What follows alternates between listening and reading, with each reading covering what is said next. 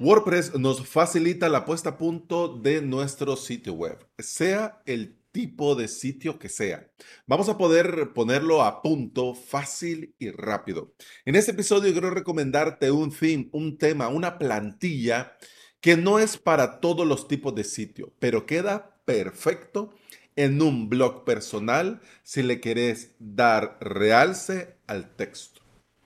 A muchos se les da muy bien hablar y compartir. A otros se les da mucho mejor escribir. En mi caso, lo de escribir siempre ha sido una asignatura pendiente, hasta que comencé a escribir las escaletas para cada episodio de este podcast. El blog dentro de avalos.sv está bastante parado porque no quiero hacer blogging, sino quiero hacer tutoriales y para hacer un tutorial hay que dedicar tiempo, tomar las capturas, etc. Pero de vez en cuando voy escribiendo en mi blog personal, avalosjoya.com. Este blog nació a finales del 2019 con un child theme de Genesis Framework, pero ahora se ha convertido en mi web para aprender, porque sí. Al venir a nuestras vidas el full site editing, me ha animado a probar y probar para aprender cómo va y qué se puede hacer. Por eso me puse con el 2022, el primer theme de WordPress 100% full site editing, pero iba ahí un poco a regular, poco a poco, paso a paso, para tratar de aprenderlo todo y poner a punto el propio tema del core. Por cierto, hablando del core, dentro del repositorio de WordPress ya casi llegamos a 90 temas con full site editing. Esto es poco, porque desde la dirección ejecutiva del core de WordPress tenían como meta 500 themes para cerrar este 2022.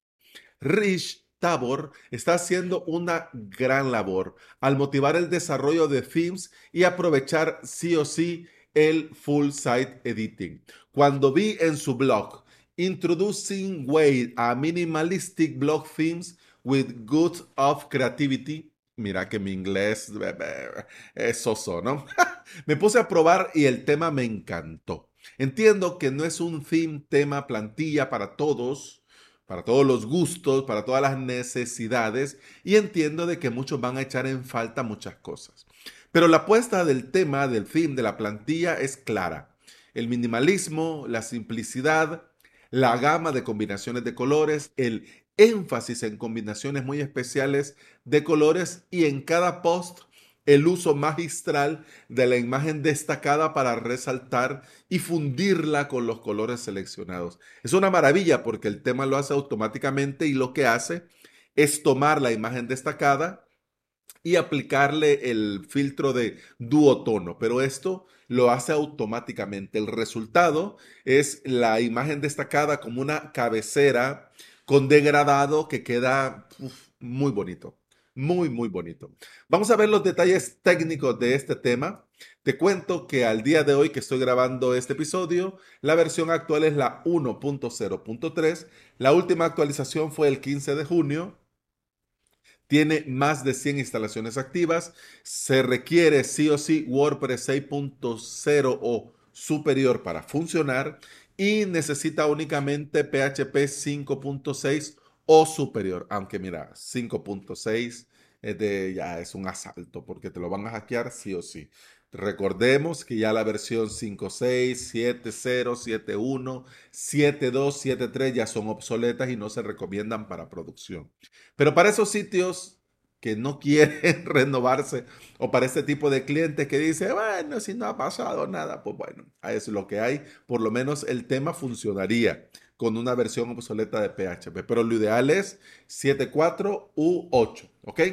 Bueno, eh, algo súper genial de este tema, como te decía, son los conjuntos diferentes que provee cada estilo. Es decir, que tenés cuatro grandes estilos y de estos cuatro grandes estilos tenés ciertas combinaciones. ¿Ok?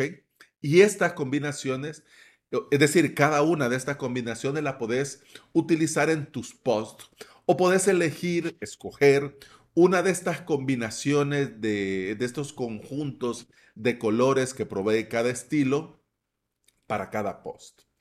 Eh, esto es súper genial, súper genial. Incluso lo puedes aplicar también para las páginas, para que la página de contacto tenga una combinación de colores, para que la página sobre mí tenga otra, súper genial. El único pero que me he encontrado con este fin tema plantilla son las faltas de patrones. Pero tiene sentido porque al final está pensando en blogging, en una home con el listado de los posts, es decir, con el listado de títulos de los posts y al entrar en cada post texto. O sea, la idea, la propuesta es eh, el blog, el texto. Entonces, entiendo que por eso no hayan patrones de diseño para maquetar la home, pero siempre se echan en falta. Al ser full site editing podemos cambiar todo desde el encabezado hasta el pie de página, cambiar el diseño de la plantilla de una sola página, añadir cualquier bloque a las páginas. Pero Rich, hombre, ¿qué te costaba? Un par de patrones hubiese sido muy útil. Y bueno, hemos terminado el episodio 723 de Implementador WordPress y VPS. Se despide de vos Alex Ábalos. Soy formador y especialista en servidores y paneles de control que son usados para crear y administrar hosting VPS. Me puedes encontrar en avalos.sv, donde también tendrás los enlaces a mi academia online, a mi servicio de alojamiento VPS. Te invito a volver y escuchar otro episodio, porque en este podcast no solo te hablo de themes full site editing, sino que también te hablo de WordPress, de hosting VPS, de emprendimiento y del día a día al trabajar online. Muchas gracias por acompañarme y escucharme. Continuamos en el próximo episodio. Hasta mañana. Salud. pam, pam, pam, pam,